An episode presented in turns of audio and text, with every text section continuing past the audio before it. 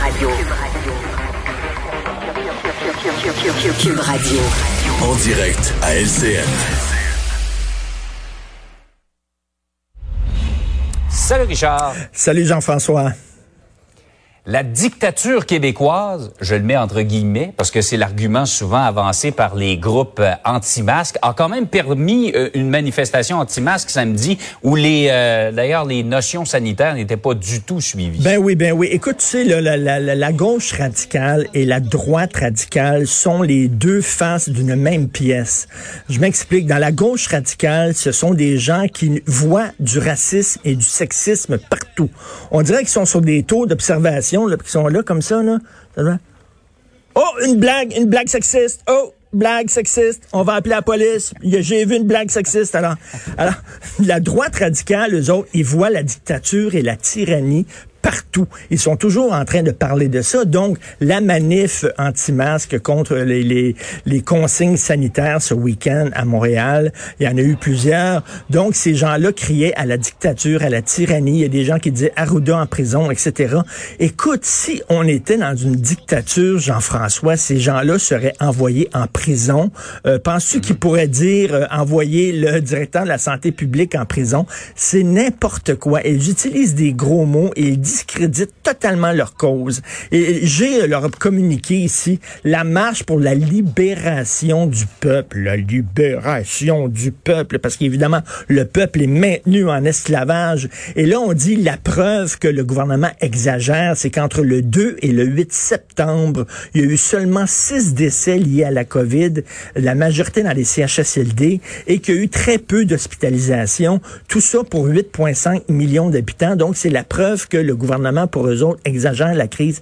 Mais moi, je dis, justement, s'il y a eu si peu de décès cette semaine-là, s'il y a eu si peu d'hospitalisations, c'est parce que les gens respectent les consignes. C'est parce que les mm-hmm. gens mettent le masque. C'est parce que les gens écoutent le gouvernement. D'ailleurs, on le voit, il y a un relâchement.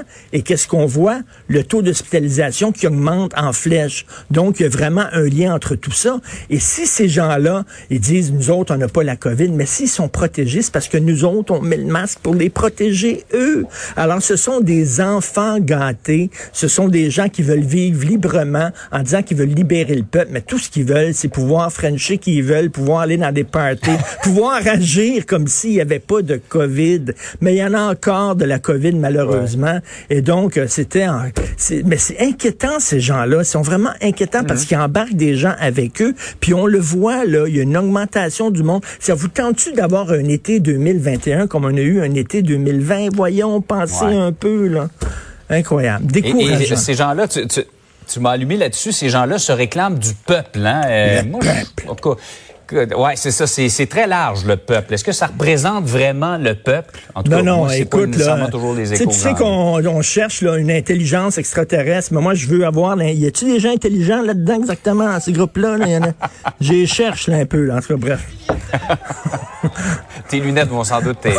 Oui. Euh, par ailleurs, on souligne les 50 ans de la crise d'octobre, euh, le mois prochain, et on le sait, il y a eu des arrestations abusives à ce moment-là. Est-ce que Justin Trudeau va s'excuser pour ce qui s'est ben, passé? Justin adore s'excuser. Il s'excuse pour tous les crimes qui ont été commis par le Canada envers les gens racisés, envers les Noirs, envers les Japonais qui avaient été internés euh, pendant la Deuxième Guerre. Donc, il devrait s'excuser au nom de son père. D'ailleurs, rappelez-vous, là, quand il y avait eu toute la crise concernant les statuts qu'on avait déboulonné, la statue de Johnny McDonald, et euh, Justin Trudeau avait dit, vous savez, il faut revoir, il faut revoir l'héritage de tous les premiers ministres, y compris mon père, pour voir si effectivement c'était des bons premiers ministres, est-ce qu'ils méritent une statue ou pas.